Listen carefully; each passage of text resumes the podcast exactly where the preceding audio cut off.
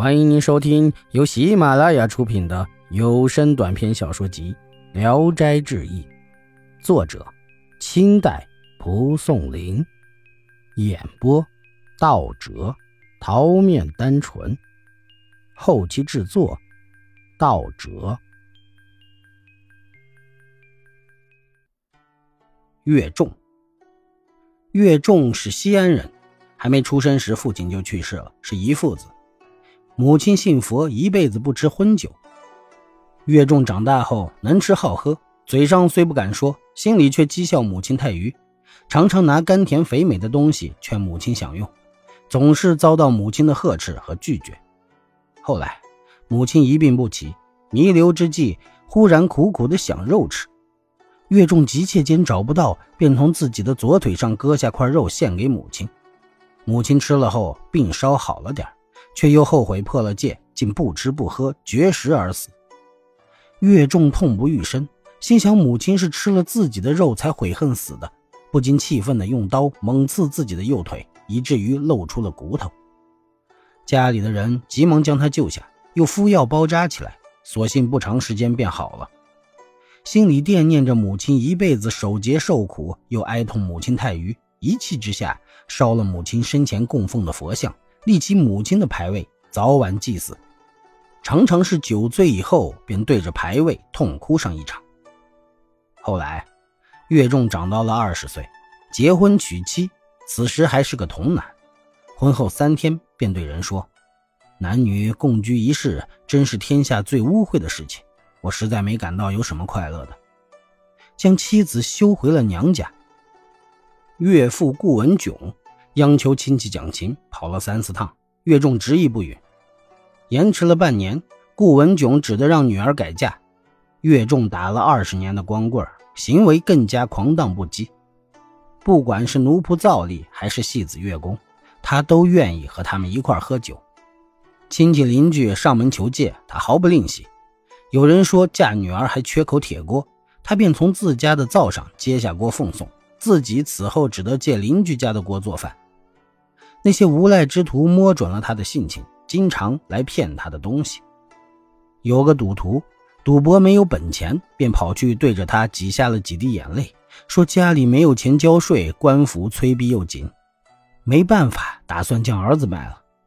岳仲听说，果然倾囊出资，将税金如数送了给他。等到官役催税到了自己家门，便只好点卖家产筹办了。因此。岳仲日益穷困下来。先前，岳仲还很富裕的时候，同族子弟们都争着侍奉他，凡是家里有的，任他们取拿，岳仲毫不计较。等到家境困苦败落，子侄们便也不再登门了。岳仲性情旷达，也没有放在心上。有一次，赶上母亲忌日，岳仲正好病了，不能上坟，打算让一个侄子带他去祭奠。那些人却都找借口拒绝，没有一个愿意去的。岳仲无可奈何，只得在室内祭拜了一番，对着母亲的牌位痛哭了一场。没有子嗣的忧伤萦绕心头，使得病势越发沉重。正在昏迷中，觉得有人在抚摸自己，微微睁眼一看，竟是母亲。岳仲惊诧地问：“母亲怎么来了？”母亲回答说。没人给我上坟，所以来家里享祭，顺便看看你的病。岳仲又问：“母亲一直住在哪里呢？”回答是南海。等母亲抚摸完，岳仲只觉遍体凉爽，舒畅无比。睁眼一看，室内已渺无人影，病却好了。岳仲痊愈后，立志要去朝拜南海。正好邻村有结乡社去南海的，岳仲便卖了十亩地，带着钱去恳请加入乡社。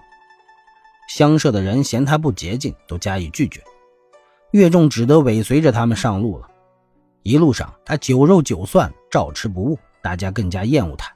趁他醉酒大睡时，众人不告而别，岳仲落了个踽踽独行。走到福建，碰上个朋友邀请他喝酒。有个叫琼华的名妓也在做。岳仲谈起要去南海，琼华愿意一块前去。岳仲大喜，整治行装，和他一块继续南下。二人虽然吃住在一起，却从未有染。到了南海，乡社里的人见他竟然带了个妓女来，越发讥笑他，鄙夷的不屑和他们一块朝拜。岳仲和琼华明白众人的意思，听任他们先拜完，自己才拜。众人拜时，海里没有一点显示，十分恼恨。等二人拜时，刚跪到地上，忽然遍海莲花座，座上垂着串串璎珞。琼华看见上面坐着的都是菩萨，月众看到的却是每个佛座上都坐着母亲，急忙大喊大叫着跳到海中，向母亲奔去。众人只见万朵莲花突然都变成了绚丽彩霞，像彩锦一样铺满了整个海面。不一会儿，云尽波平，一切都消失了。岳仲仍然还在海岸上，自己也不知是怎么从海里出来的，衣服鞋子没有一点沾湿的地方。岳仲望海大哭，深震岛屿。琼华扶着他，百般劝解，自己也不禁流下了眼泪。二人朝拜完毕，驾船北返。路上有个豪门大户将琼华叫了去。岳仲自己住在旅店里，见有个小孩，大约八九岁，在店铺中行乞，看样子又不像是个乞丐。岳仲上前细细询问，得知是被继母赶出家门的流浪儿，心里十分可怜。小孩依傍着他，苦苦哀求拯救。岳仲便带着他返回家中，询问小孩的姓氏。回答说：“我叫阿星，姓雍，母亲姓顾。曾听母亲说，嫁给姓雍的六个月便生下了我。我本姓岳。”岳仲大惊，怀疑自己平生只和原来的妻子顾氏同居过一次，不可能有儿子，因此又问小孩的老家在哪里。小孩回答道。不知道啊，但母亲去世时留给我一封书信，嘱咐不要丢了。岳仲急忙索信，一看，原来是自己写给顾家的休妻文书，大惊道：“哎呀，真的是我的儿子！”又问明孩子出生的年月时间都相符，心中顿感十分欣慰。只是从此后家计日渐艰难，过了两年，田地便卖尽了，再也不能雇奴仆。本集演播到此结束，谢谢大家的收听。喜欢请点赞、评论、订阅一下。